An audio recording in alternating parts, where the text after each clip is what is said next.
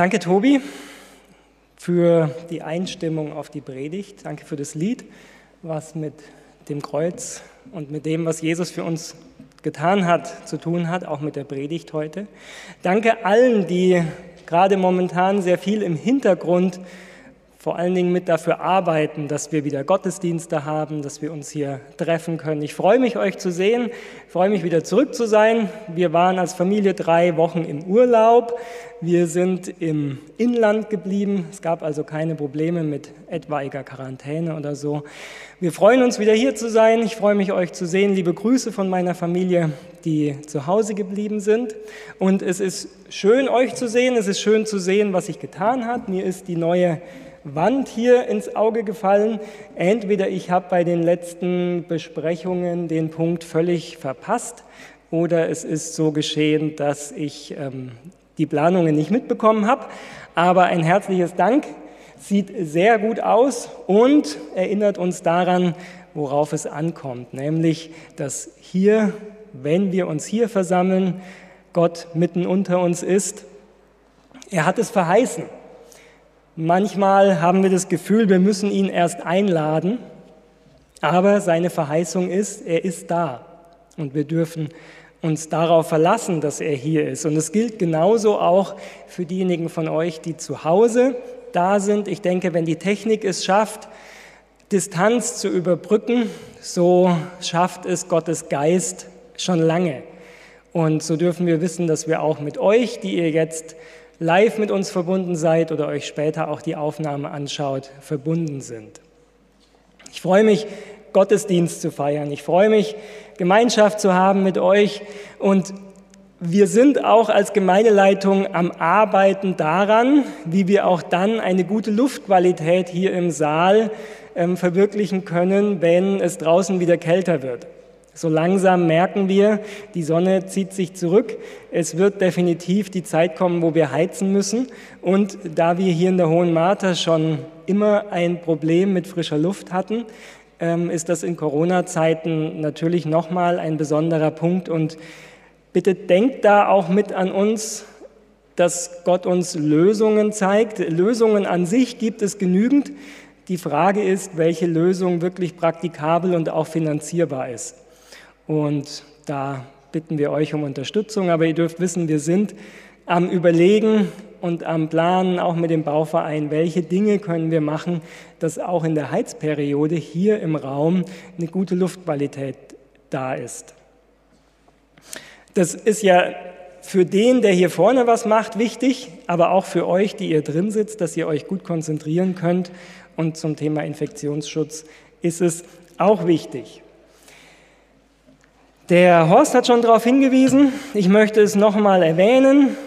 Draußen seht ihr die Flyer. Es, wir werden auch die Woche dann nochmal ähm, professionellere Flyer ähm, drucken für das Depressionsseminar Wege aus der Depression. Die, der, die soziale Isolation ist ein Punkt, der vielleicht beim einen oder anderen mit dazu beigetragen hat, dass vielleicht eine Depression sich gezeigt hat oder dass eine bestehende verschlimmert worden ist. Wir denken, dass es für den einen oder anderen vielleicht eine gute Möglichkeit ist, dieses Seminar Wege aus der Depression, wo wir in, ja, in einem kleinen Team, es wird eine maximale Teilnehmerzahl von zehn Personen sein, Mittwochabends. Wir haben auch darauf geachtet, dass an den Mittwochabenden keine anderen Veranstaltungen hier stattfinden werden, damit wer vielleicht sagt, ja, es betrifft mich schon, aber ich möchte nicht, dass jemand anders davon erfährt, dass das eben auch sichergestellt ist, dass diejenigen, die kommen wollen, das aber nicht ja, wollen, dass es öffentlich bekannt ist, dass man mit diesem Thema ein ähm, Problem hat, dass das eben auch anonym sein kann. Deswegen die Einladung, die Claudia und ich werden das Seminar gemeinsam halten. Wir haben eine Ausbildung in dem Bereich. Claudia ist ja beruflich in dem Bereich jeden Tag unterwegs. Deswegen sind wir ganz froh, dass wir das hier anbieten können. Und ich glaube, es ist wirklich eine gute Hilfe für Betroffene. Oder auch, wenn ihr sagt, in eurer Familie, in eurer Verwandtschaft habt ihr jemanden, mit dem ihr engen Kontakt habt, auch da kann es hilfreich sein, an diesem Seminar teilzunehmen. Gut, dann kürzen wir die Vorrede ab und fangen mit der Kindergeschichte an. Jetzt bin ich mal am Schauen. Hier sind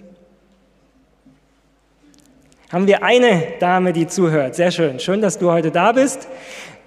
Noch jemand? Ah, da hinten. Dankeschön. Habe ich übersehen. Da sitzt der große Martin Kramer davor. Deswegen habe ich dich hinten nicht gesehen. Aber schön, dass ihr da seid. Auch die Kinder zu Hause ein herzliches Hallo. Schön, wenn ihr zu Hause da seid hier. Und wir sind auch am Planen, wie wir die Kindersabbatschule wieder weiter starten können. Ähm, die Woche trifft sich der Gemeinderat und ich darf euch schon mal mitgeben, die Vereinigung legt uns ans Herz, dass Kindersabbatschule in allen Gemeinden wieder möglich ist.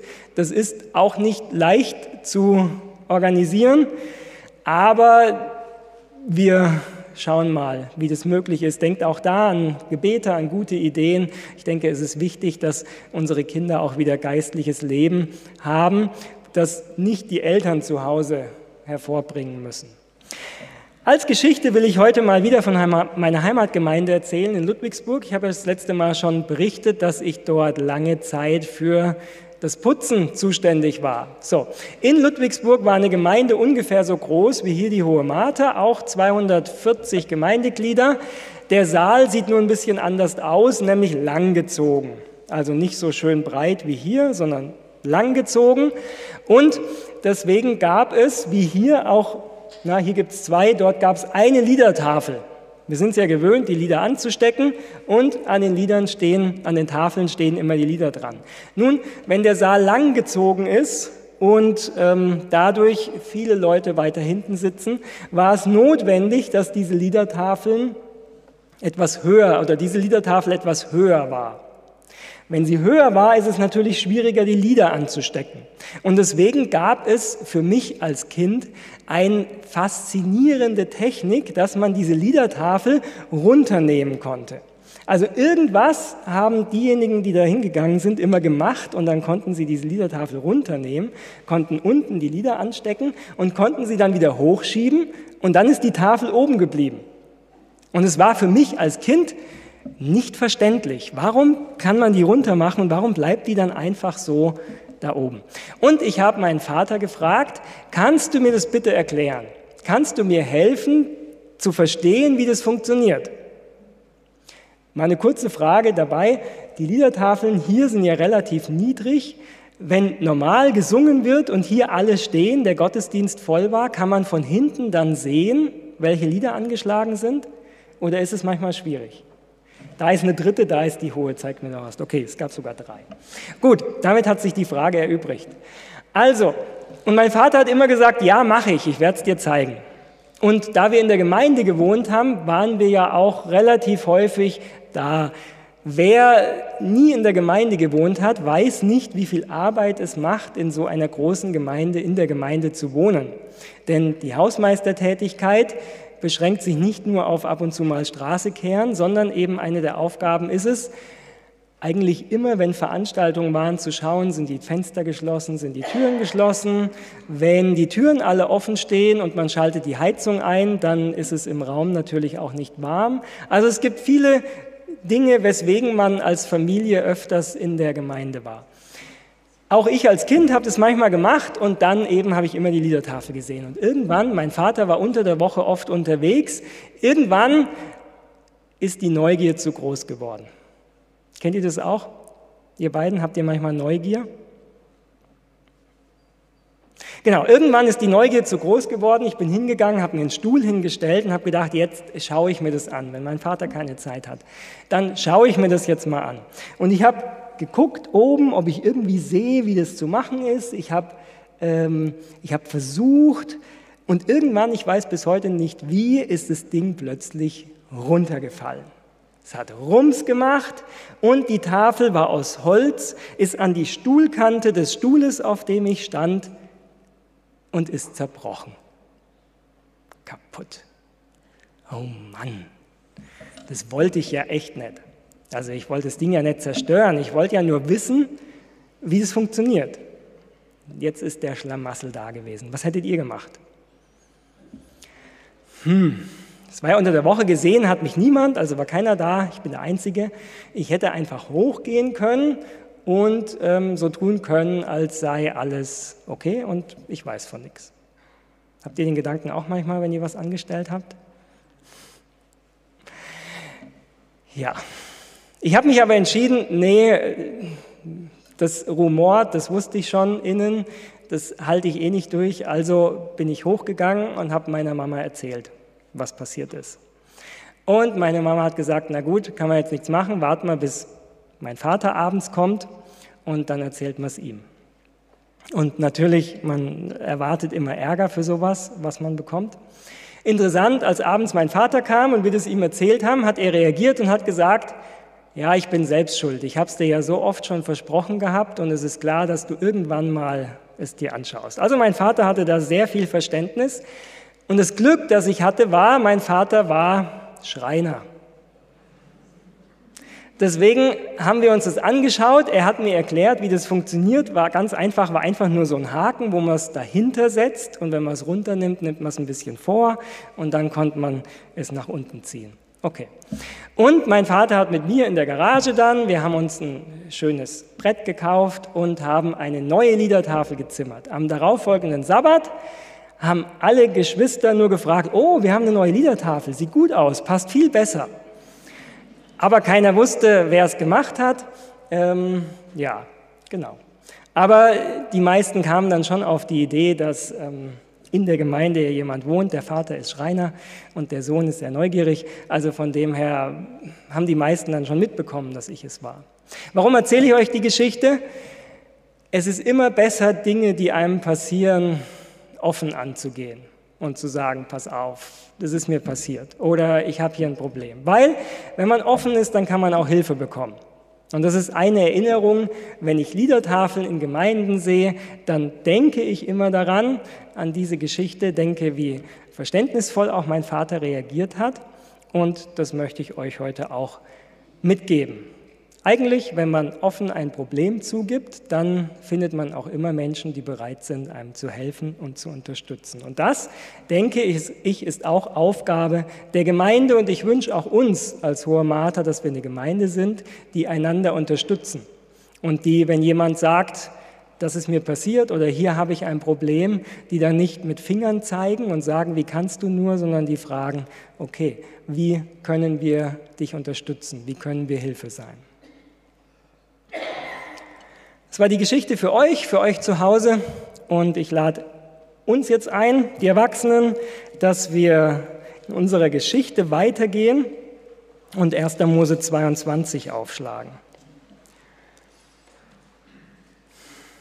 Wir haben uns in den letzten Predigten seit ungefähr zwei, zweieinhalb Monaten, wenn ich da war, ja mit der Geschichte von Abraham beschäftigt und haben geschaut, wie wir im Alten Testament bei Abraham dieses Bild eines liebevollen und gnädigen Gottes, das wir durch Jesus im Neuen Testament so deutlich offenbart haben, wie wir dieses Bild eben auch im Alten Testament entdecken können. Denn Gott ändert sich nie.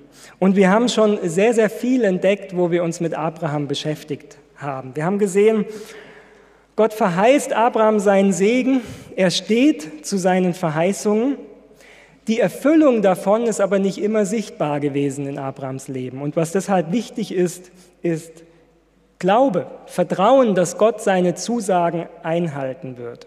Und wir haben auch gesehen in der Geschichte das letzte Mal mit Abimelech, dass Vorurteile oder Gewohnheiten, die wir haben, manchmal Ausdruck eines mangelnden Glaubens sind, eines mangelnden Vertrauen in Gott und dass das uns dazu führt, dass wir uns anders verhalten.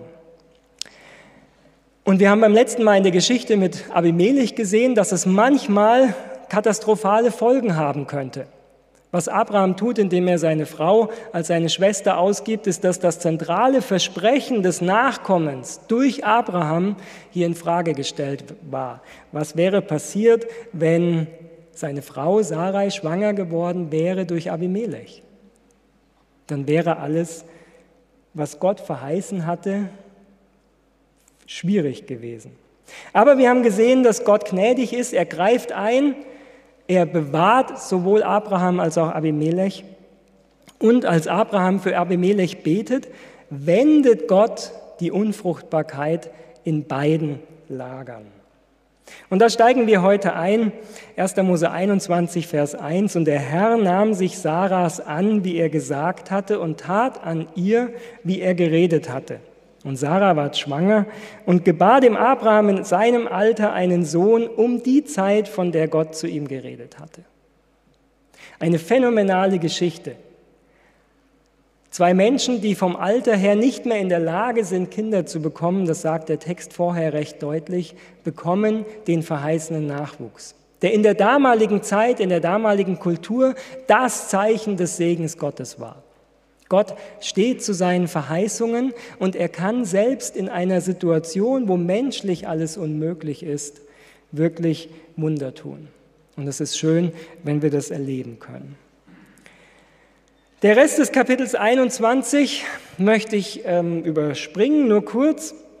Wir hören von der Freude über die Geburt Isaaks, habe ich schon gesagt, der Name Yitzhak im Hebräischen ist ein Lachen, also es heißt nicht nur Lachen, sondern es ist der Laut des Lachens. Wir haben dann die Geschichte von der Vertreibung Hagars und Ismaels und ich glaube, da ist es sehr wichtig zu unterscheiden in der Bibel. Es gibt Berichte, die die zeigen uns, wie wir leben sollen.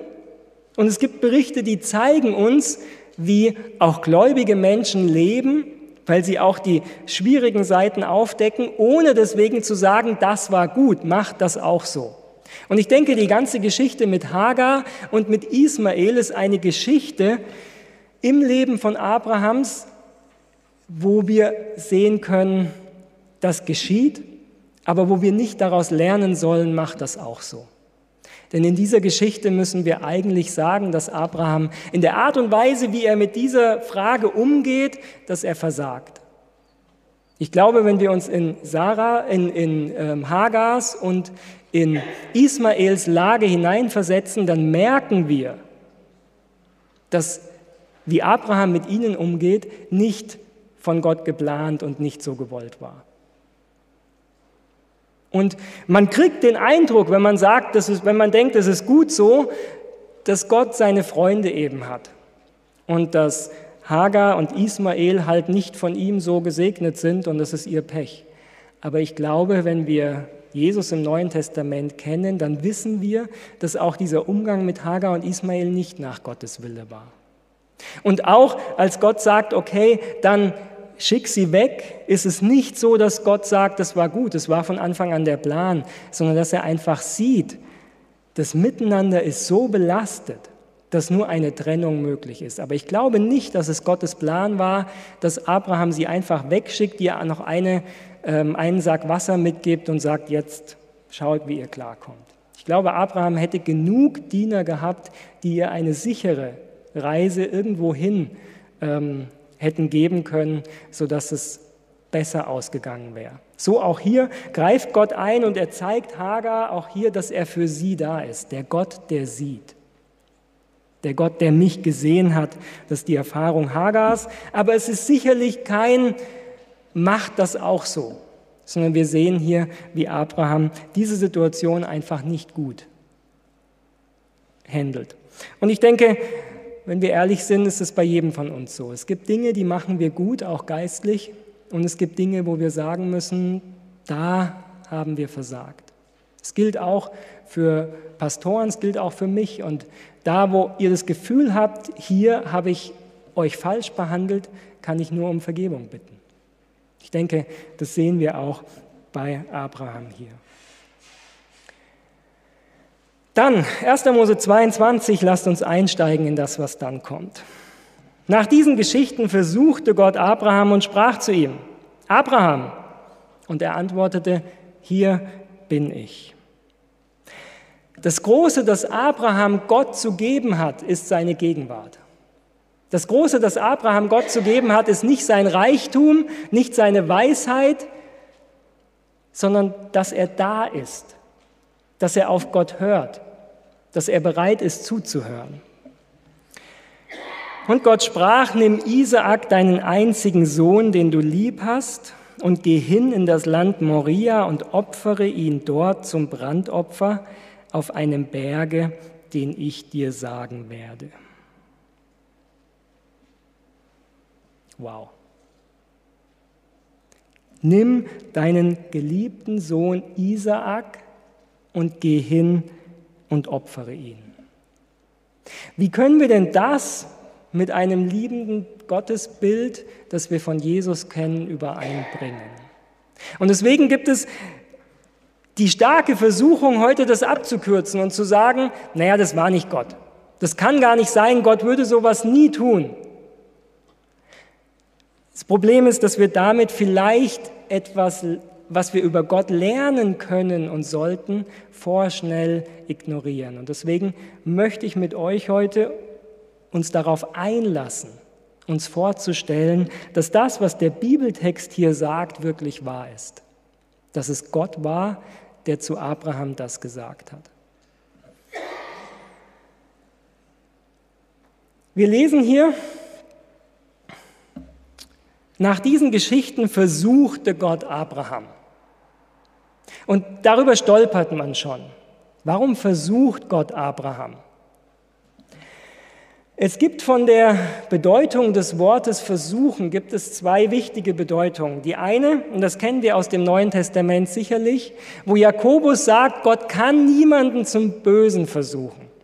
Und ich denke, das ist eine, ein, ähm, eine Nutzung des Begriffes versuchen, die wir kennen, nämlich jemanden zum Bösen überreden. Also zu versuchen, jemanden dazu zu bringen, was Böses zu tun. Nun sagt Jakobus ganz deutlich, dass Gott niemanden zum Bösen versuchen kann. Das heißt, diese Interpretation dieses Wortes hier ist laut Neuem Testament nicht möglich, weil es nicht Gottes Wunsch gewesen sein, Abraham hier zu verführen und zu Abraham zu sagen, okay, mach was, was falsch ist. Das lesen wir deutlich, ist nicht Gottes Charakter. So ist er nicht. Er möchte nicht, dass wir etwas Böses tun. Und er möchte uns auch nicht dazu verführen. Gibt es noch eine zweite Bedeutung des Wortes Versuchung? 5. Mose 8, Vers 2. Da sagt Mose zum Volk nach der Wüstenwanderung, kurz vor dem Eintritt ins gelobte Land, sagt er, und gedenke des ganzen Weges, den dich der Herr, dein Gott, geleitet hat, diese 40 Jahre in der Wüste, auf dass er dich demütigte und versuchte, damit kund würde, was in deinem Herzen wäre, ob du seine Gebote halten würdest oder nicht. Das heißt, hier ist die Bedeutung des Wortes versuchen, zu offenbaren, was im Herzen ist. Also Gott lässt eine Krise zu, 40 Jahre Wüstenwanderung, um zu offenbaren, was im Herzen der Menschen ist. Jetzt ist die Frage, muss Gott das erst erfahren? Muss Gott erst erfahren, was im Herzen der Menschen ist? Ihr schaut alle ruhig zu. Ich erwarte eigentlich Kopfschütteln. Klar, Gott kennt jeden, Gott weiß alles. Also Gott hat es nicht nötig zu sehen, was im Herzen des Volkes ist. Wozu dient es dann? Nun, dem Volk selber zu zeigen, wo es steht. Dem Volk selber zu zeigen, wo sie sind. Nicht nur zulässt, sondern sie aktiv schickt. Ich habe es schon ein paar Mal gesagt, wenn das Leben, wenn alles gut läuft, man hat genügend Schlaf, man hat genügend gegessen, man ist ausgeruht und es gibt keine großen Stressoren, dann ist es ganz leicht, der friedfertigste und geduldigste Mensch auf Erden zu sein, oder? Aber wie sieht es aus, wenn wir nicht genügend geschlafen haben? Wie sieht es aus, wenn wir gerade Hunger haben? Und ich glaube, das ist hier gemeint. Gott möchte, dass wir selber erfahren und sehen, was in unserem Herzen ist. Denn nur wenn wir sehen, was in unserem Herzen ist, dann können wir auch darauf reagieren. Dann sehen wir einen Mangel. Und dann können wir diesen Mangel auch Gott vorlegen und können ihn auch bitten, uns zu führen. Das heißt, das, was wir sehen, ist genau diese Bedeutung des Wortes versuchen hier. Gott führt in eine Krise, er lässt eine Krise zu, er führt sie sogar herbei, um zu zeigen, zu offenbaren, was im Herzen ist. Und es hilft uns zu, zu erkennen, wo wir stehen. Und natürlich, es hilft uns auch, Gott in einer ganz anderen Art und Weise zu erkennen. Es ist sehr einfach, in Zeiten, wo ich eh genug Geld habe, meinen Zehnten zu zahlen. Oder wenn ich eh mehr als genug habe, dann ist es kein Problem, Zehnten zu zahlen und noch großzügig was draufzulegen. Alles gut. Schwierig wird es dann, wenn Zeiten sind, wo es eigentlich nicht mehr reicht. Wenn ich eigentlich sagen muss, ich habe das Geld nicht. Dann ist es schwieriger darauf zu vertrauen, dass Gott sagt, die 90 Prozent, wenn du die 10 Prozent mir gegeben hast, sind mehr. Und so ist es in Krisenzeiten, ist es schwieriger, das zu tun, was Gott sagt.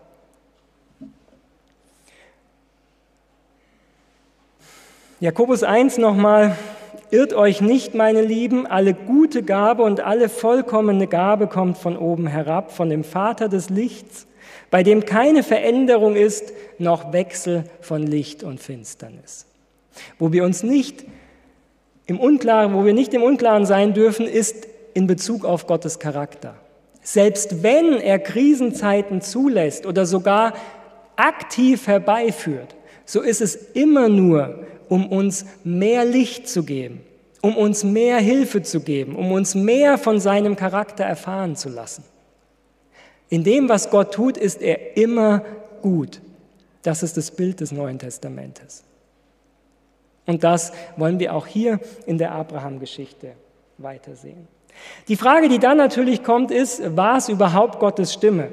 Nun, wenn man 1. Mose 12 und 1. Mose 22 zusammennimmt, und ich habe diese beiden Texte euch hier ähm, genommen, 12 Vers 1, 22 Vers 1, dann seht ihr die Parallelität.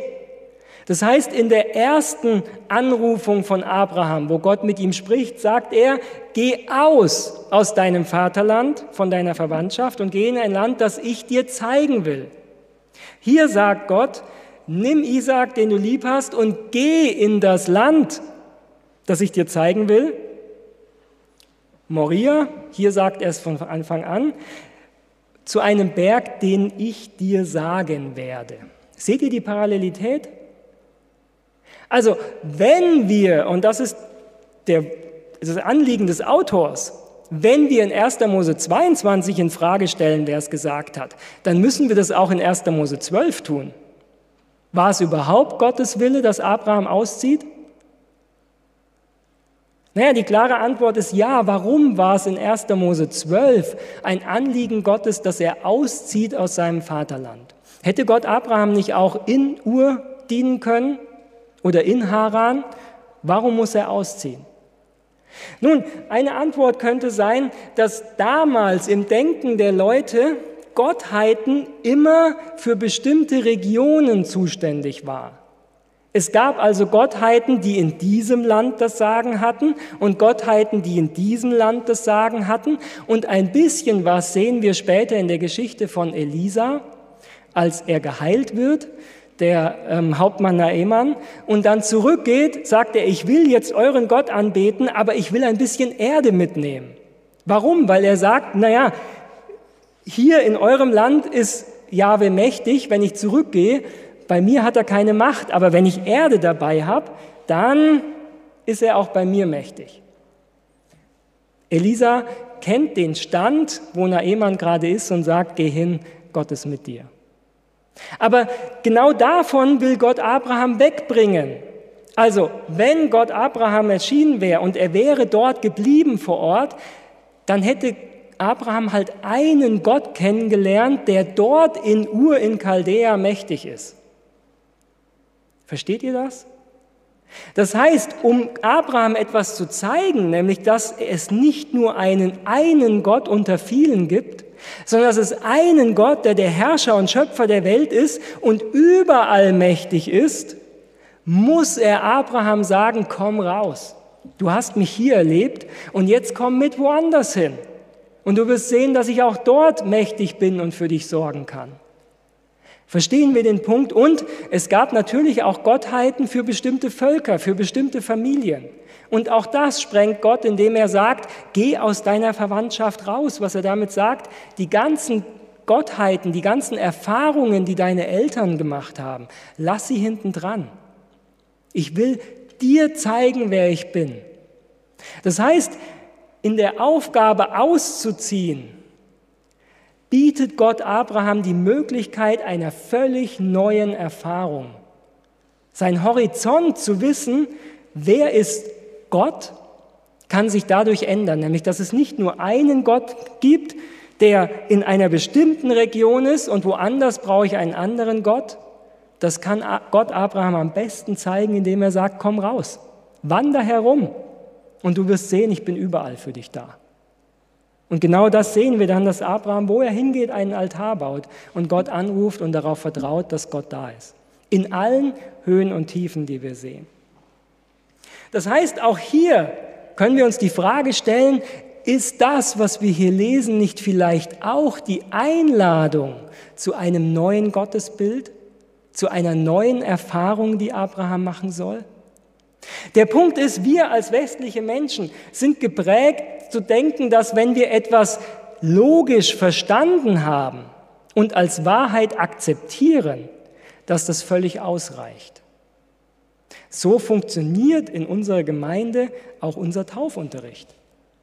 Wir nehmen die Bibel und wir zeigen Thema Sabbat. Hier gebe ich dir 30 Bibeltexte, die zeigen, dass der Sabbat der richtige Tag ist. Stimmst du dem zu? Ja, kannst du getauft werden. Super. Die Umsetzung dessen aber, was es in der Praxis bedeutet, die setzen wir oftmals als völlig selbstverständlich voraus. Hauptsache, du hast es erfahren, dann ist es kein Problem. Im Alltag dann, wenn wirklich Herausforderungen an uns herantreten, wie zum Beispiel eine Prüfung am Sabbat oder dass der Arbeitsplatz nur am Sabbat möglich ist, ist dann aber was völlig anderes, wie wir merken.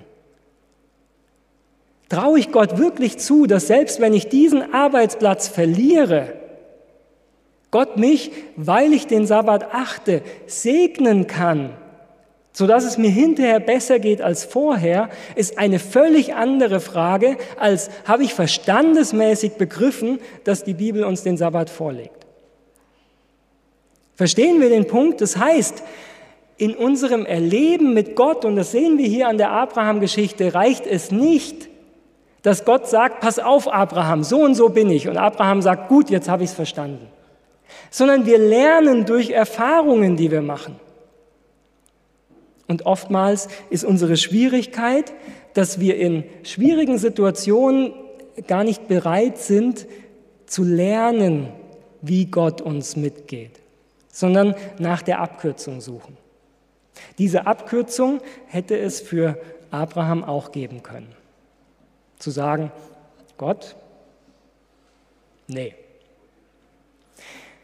wenn wir weiterlesen, da stand Abraham früh am Morgen auf und gürtete seinen Esel und nahm mit sich zwei Knechte und seinen Sohn Isaak und spaltete Holz zum Brandopfer, machte sich auf und ging hin an den Ort, von dem ihm Gott gesagt hatte. Am dritten Tag hob Abraham seine Augen auf und sah die Städte von ferne. Und Abraham sprach zu seinen Knechten, bleibt ihr hier mit dem Esel, ich und der Knabe wollen dorthin gehen. Und wenn wir angebetet haben, wollen wir wieder zu euch kommen. Der dritte Tag, kurzer Einschub, in der Bibel oft ein Tag der Entscheidung. Drei Tage ist Jesus im Grab. Und Abraham nahm das Holz zum Brandopfer, legte es auf seinen Sohn Isaak. Er nahm das Feuer und das Messer in seine Hand und gingen beide miteinander.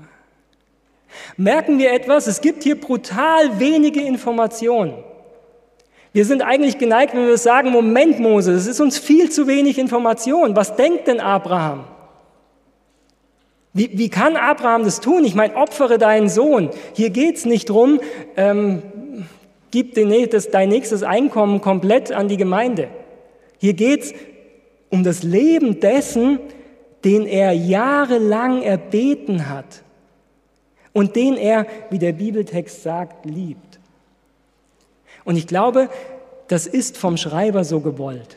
Wir sollen diese Diskrepanz hier spüren. Etwas stimmt hier doch nicht. Es kann doch nicht sein, den eigenen Sohn zu opfern, oder? Abraham wie eine Maschine, wie ein Roboter. Was ist in Abraham los? Diese Spannung stellt der Autor absichtlich auf. Das sprach Isaac zu seinem Vater Abraham, mein Vater. Abraham antwortete, hier bin ich, mein Sohn. Und er sprach, siehe, hier ist Feuer und Holz, wo aber ist das Schaf zum Brandopfer? Abraham antwortete, mein Sohn, Gott wird sich ersehen, ein Schaf zum Brandopfer. Und gingen die beiden miteinander. Und als sie an die Stätte kamen, die ihm Gott gesagt hatte, baute Abraham dort einen Altar und legte das Holz darauf und band seinen Sohn Isaak, legte ihn auf den Altar oben auf das Holz und reckte seine Hand aus und fasste das Messer, dass er seinen Sohn schlachtete. Das ist kaum zu ertragen, wenn man das durchliest. Ich meine, stellt euch mal wirklich vor, die ihr Eltern seid. Ihr werdet überzeugt davon, dass Gott euch sagen würde, bringe dein Kind um. Und ich hoffe, die Reaktion wäre, nein, auf gar keinen Fall. Wir können noch nicht mal dran denken. Und was wir hier lesen, Abraham geht hin, macht es. Was geht ab in Abraham? Das ist nicht zu ertragen an Spannung.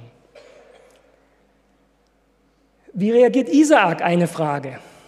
Zweimal sagt der Bibeltext, und gingen die beiden miteinander. Und das soll uns sagen, Abraham ist einverstanden mit der Entscheidung seines Vaters. Sie gehen miteinander. Sie gehen diesen Weg miteinander. An welcher Stelle Abraham seinem Sohn sagt, worum es geht, erfahren wir nicht. Aber der Bibeltext betont, sie machen es miteinander. Das ist die kurze Information, die uns der Bibeltext gibt. Dass dieses Opfer wahnsinnig ist, das sagt der Bibeltext immer wieder. Nehmt euch zu Hause die Zeit, darüber nachzudenken.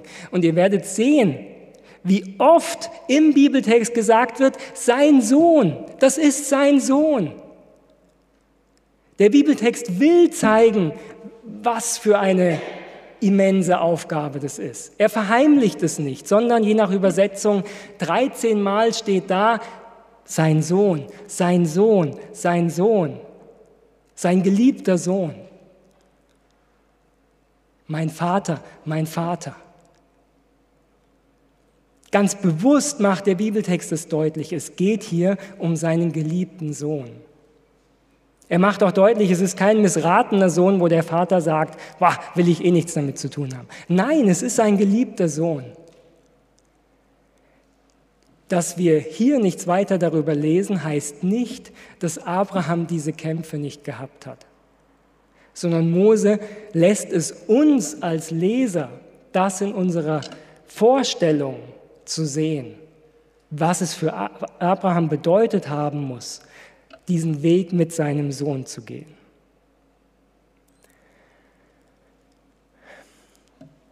Dass wir uns schwierig in Abrahams Lage hineinversetzen können, liegt einfach daran, weil wir die Zukunft kennen, weil wir wissen, wer dieser Gott ist, weil wir wissen, dass es niemals,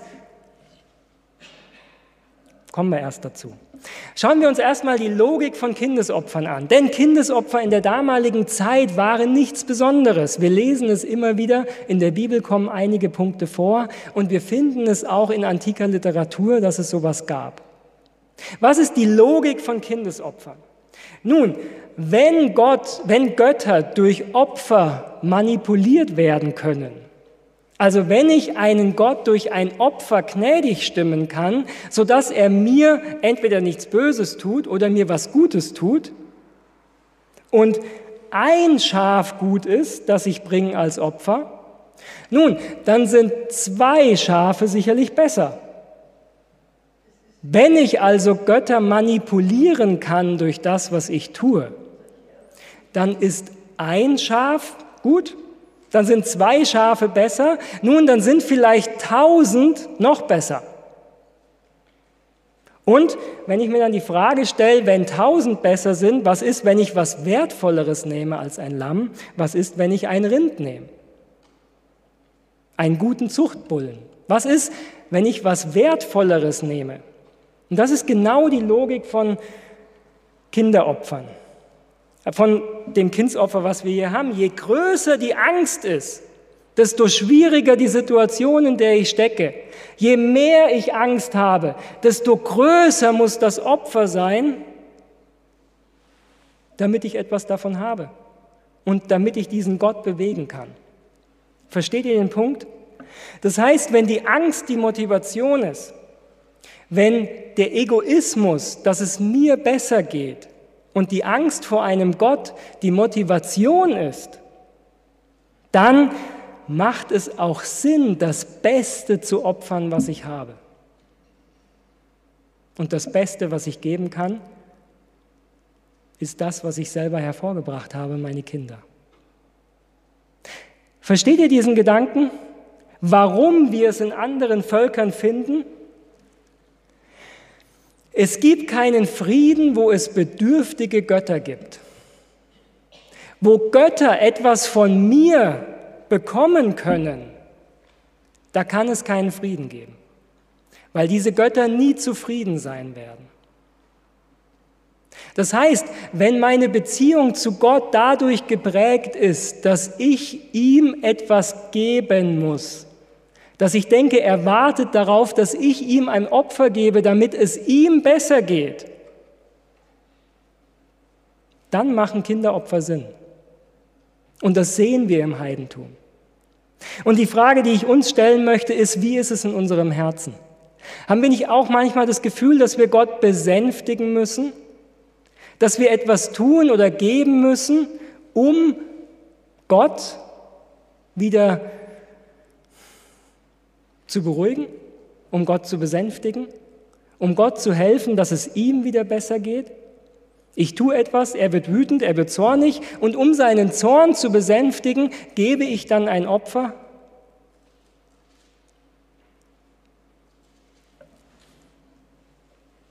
Wie ist Gottes Herz? Jeremia 32 lesen wir, wo Gott über das Volk Israel spricht, dazu haben sie ihre Gräuelbilder in das Haus gesetzt, das nach meinem Namen genannt ist, dass sie es unrein machten und haben die Höhen des Baal gebaut im Tal Ben Hinnom, um ihre Söhne und Töchter für den Moloch durchs Feuer gehen zu lassen. Ein Hinweis, wie es im Heidentum war. Und jetzt der entscheidende Satz, was ich ihnen nie geboten habe und mir nie in den Sinn gekommen ist, dass sie solchen Gräuel tun sollten, um Juda in Sünde zu bringen. Was sagt Gott? Es ist mir nie in den Sinn gekommen. Kinderopfer sind Gott nie in den Sinn gekommen. Er hat niemals äh, seine Gedanken überhaupt in die Richtung bewegt. Warum? Weil Gott niemand ist, den wir besänftigen müssen, weil Gott niemand ist, den wir etwas geben müssen.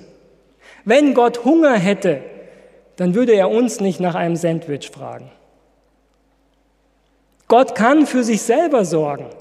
Das ist der Hintergrund. Es ist nicht unsere Aufgabe, Gott etwas zu geben, wo er Not hätte, sondern ihm gehört die Welt, er hat alles und er muss nicht beruhigt werden.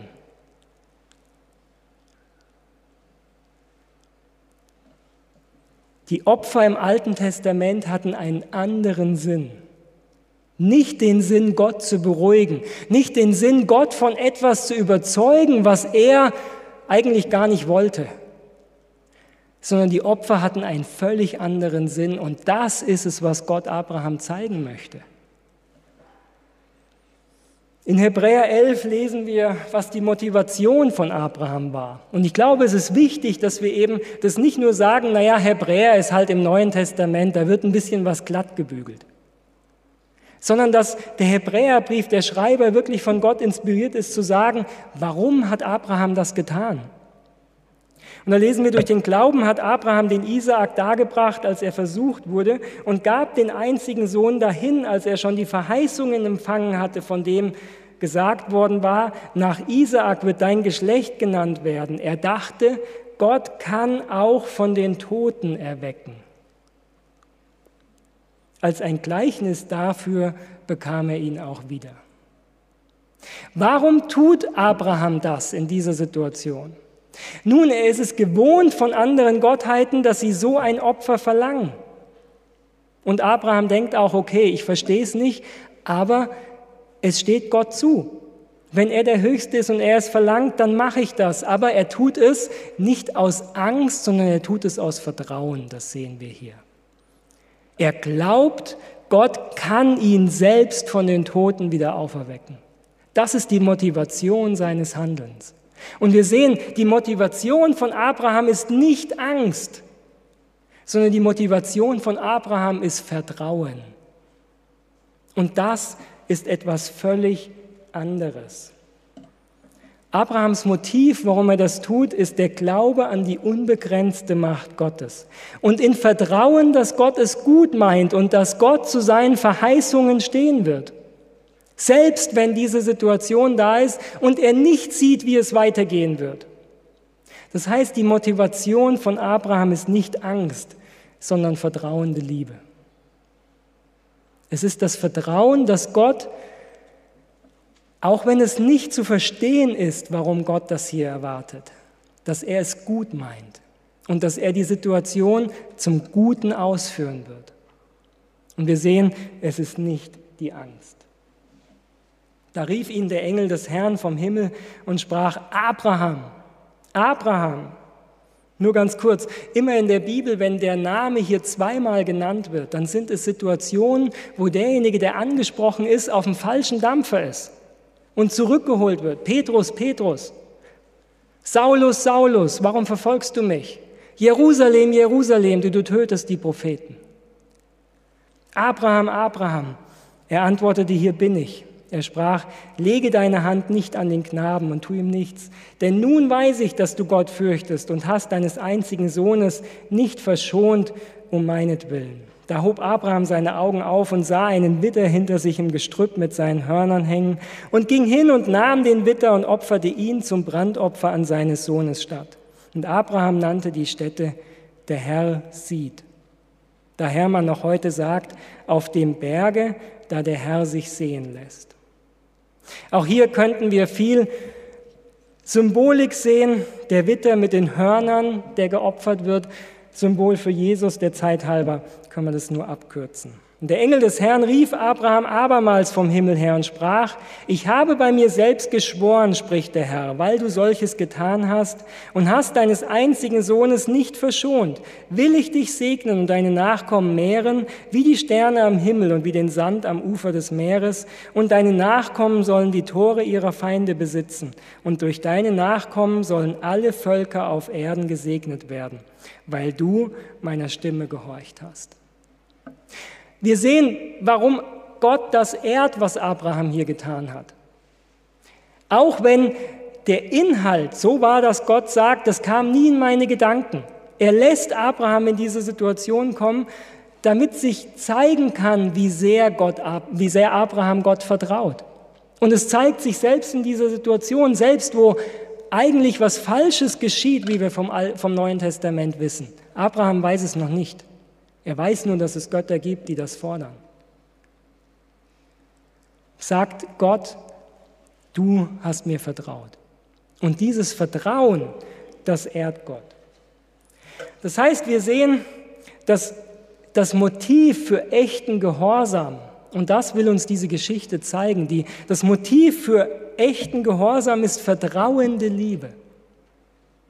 Vertrauende Liebe. Es ist gut, dass Abraham gelernt hat, dass Gott das nicht möchte und dass wir auch durchs Neue Testament wissen, dass es natürlich absolut falsch wäre, wenn der, der Leben gebracht hat, dieses Leben wieder zerstören würde. Gott möchte leben.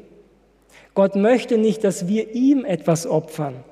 Wir werden es gleich sehen. Aber hier bei Abraham eben sehen wir, echter Gehorsam ist weder Legalismus was ist Legalismus? Äußeres Halten von Vorschriften, wo das Herz nicht dabei ist. Und das ist etwas, was, denke ich, wir alle lernen können. Äußere Gehorsam Gott gegenüber, weil wir überzeugt sind, dass etwas richtig ist, aber wir haben kein Vertrauen innerlich zu diesem Gott. Ist nichts Nütze. Und ist auch nicht das, was Gott möchte. Gott möchte nicht, dass wir Roboter sind dass wir Befehle empfangen und sie ausführen und unser Herz irgendwo ganz anders ist, sondern Gott sehnt sich danach, dass wir ihm vertrauen. Gott möchte auch nicht, dass wir unseren Verstand ausschalten. Wenn heute eine Stimme zu uns sagen würde, geh hin und töte dein Kind und ertränke es in der Pegnitz, dann denke ich, dass kein einziger von uns das tun würde und das wäre auch gut. Warum? Weil unser Verstand sagt von dem, was wir aus der Bibel kennen, dass es nicht Gottes Stimme gewesen sein kann.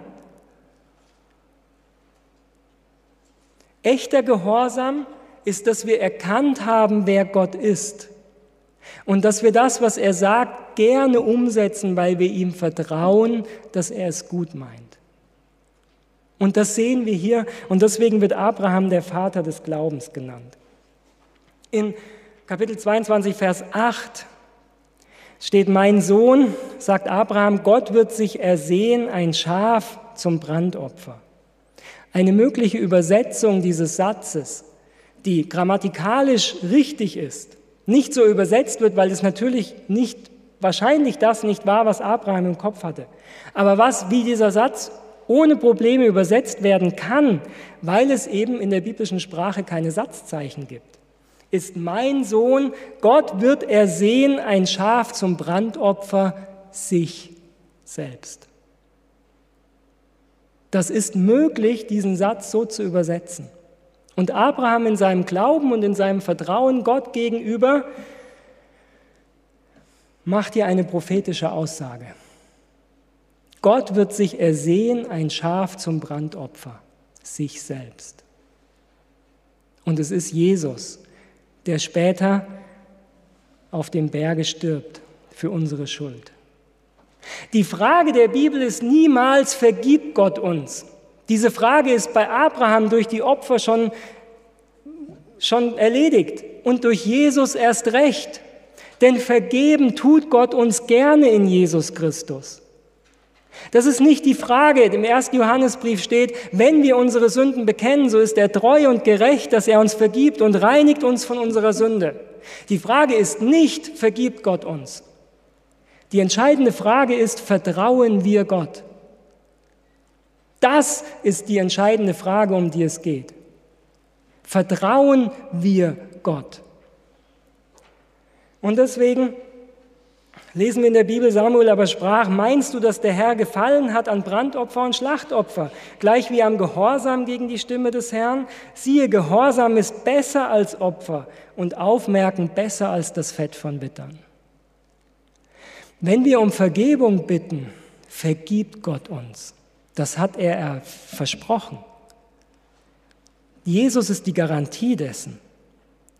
Aber ist das das oberste Ziel, das Gott hat? Ist es das oberste Ziel, das Gott mit uns hat, dass wir immer und immer wieder um Vergebung bitten? Und das sehen wir durch die Geschichte von Abraham und auch deutlich in der Bibel. Nein, es ist nicht das oberste Ziel von Gott. Das oberste Ziel von Gott ist nicht, dass wir immer und immer und immer wieder sündigen, und um Vergebung bitten und hoffen, er vergibt uns? Nein, er vergibt uns, das hat er zugesagt. Das ist nicht die Frage. Aber das, wonach sich Gott sehnt, ist, dass wir ihm vertrauen. Und dieses Vertrauen zeigt sich in unserem Verhalten, auch in schwierigen Situationen. Und Gottes Ziel ist, dass unser Vertrauen in ihn größer wird. Ist unser Gefühl, dass wir Gott etwas geben müssen, damit er uns segnet, damit er bereit ist, uns zu segnen? Oder vertrauen wir ihm, dass Gott uns eh segnet? Er lässt die Sonne scheinen über Böse und Ungerechte. Gott geht jedem Menschen nach. Das kann uns auch die Abraham-Geschichte gehen. Er geht Hagar nach, er geht Ismael nach, er segnet sie, er zeigt sich ihnen, er tut Wunder in ihrem Leben. Tut Gott Wunder im Leben von Menschen, die nicht an ihn glauben? Ja, weil er gut ist weil er von Herzen gut ist und alle Menschen segnen möchte. Das ist nicht die Frage, Gott ist gut. Die Frage ist, ob wir ihm vertrauen. Und das ist der Unterschied, weswegen Gott Abraham erwählt hat, weswegen er, weswegen Jesus die christliche Gemeinde gegründet hat, weswegen es Adventgemeinde gibt, weil Gott Menschen sucht, die ihm vertrauen und die das, was er sagt, umsetzen. Nicht, weil sie das Gefühl haben, sie müssten ihn besänftigen und sie müssen deswegen dies und jenes tun, sich selber geißeln und Bußübungen machen, sondern weil sie darauf vertrauen, dass Gott es hundertprozentig gut meint in allem, was er sagt und dass jedes Gebot, das er gibt, zum Segen in unserem Leben ist. Merken wir den Aufruf der Geschichte von Abraham. Es ist die Frage, vertrauen wir diesem Gott? Es ist nicht die Frage, ob Gott dir vergibt, was du falsch machst. Das ist nicht die Frage. Er hat es versprochen, dass er vergibt. Er möchte dich weiterführen. Er möchte dein Leben segnen. Er möchte dein Leben reich machen. Er möchte, dass andere Menschen in deiner Nähe gesegnet werden. Deswegen 5. Mose 29 sagt Gott, ach, dass sie ein solches Herz hätten, mich zu fürchten und zu halten alle meine Gebote ihr Leben lang, auf dass es ihnen und ihren Kindern wohlginge ewiglich.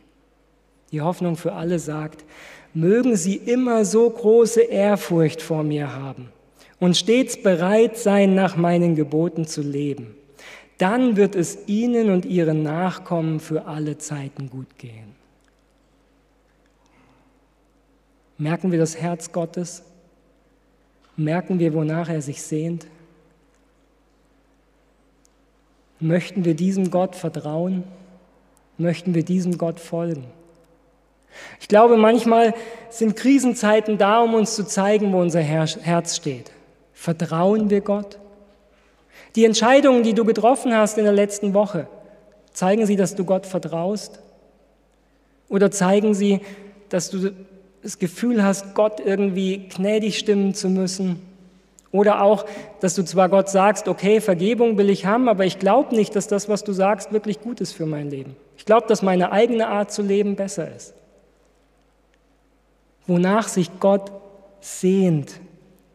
Mögen sie immer so große Ehrfurcht vor mir haben und stets bereit sein, nach meinen Geboten zu leben. Dann wird es ihnen und ihren Nachkommen für alle Zeiten gut gehen. Herr, mögest du mir helfen, alle Zeit nach deinen Geboten zu leben. Herr, mögest du uns als hoher Mater helfen, alle Zeit nach deinen Geboten zu leben, denn du meinst es gut. Amen.